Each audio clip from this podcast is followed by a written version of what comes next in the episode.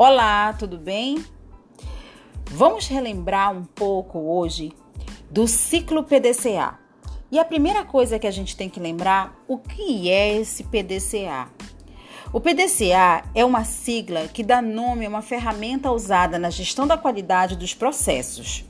O seu foco é a solução de problemas, seguindo as, quatro fases indicadas pelas letras Plan, Do, Check e Act planejar, fazer, verificar e agir.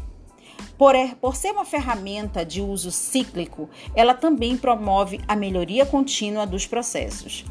E para relembrar o que a gente viu na aula, nas nossas aulas da primeira bimestral, a gente tem que lembrar que o alicerce desse ciclo PDCA é justamente esse movimento contínuo que tem cada uma das etapas, onde na etapa do planejamento, a gente define resultados esperados, políticas e objetivos, define modo de execução, como vai funcionar o processo, os procedimentos.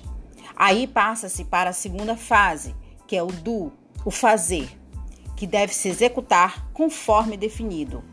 Depois disso, vem o check, que é o verificar, onde se deve monitorar e medir comparar resultados com políticas, os objetivos e os requisitos que foram definidos lá no planejamento.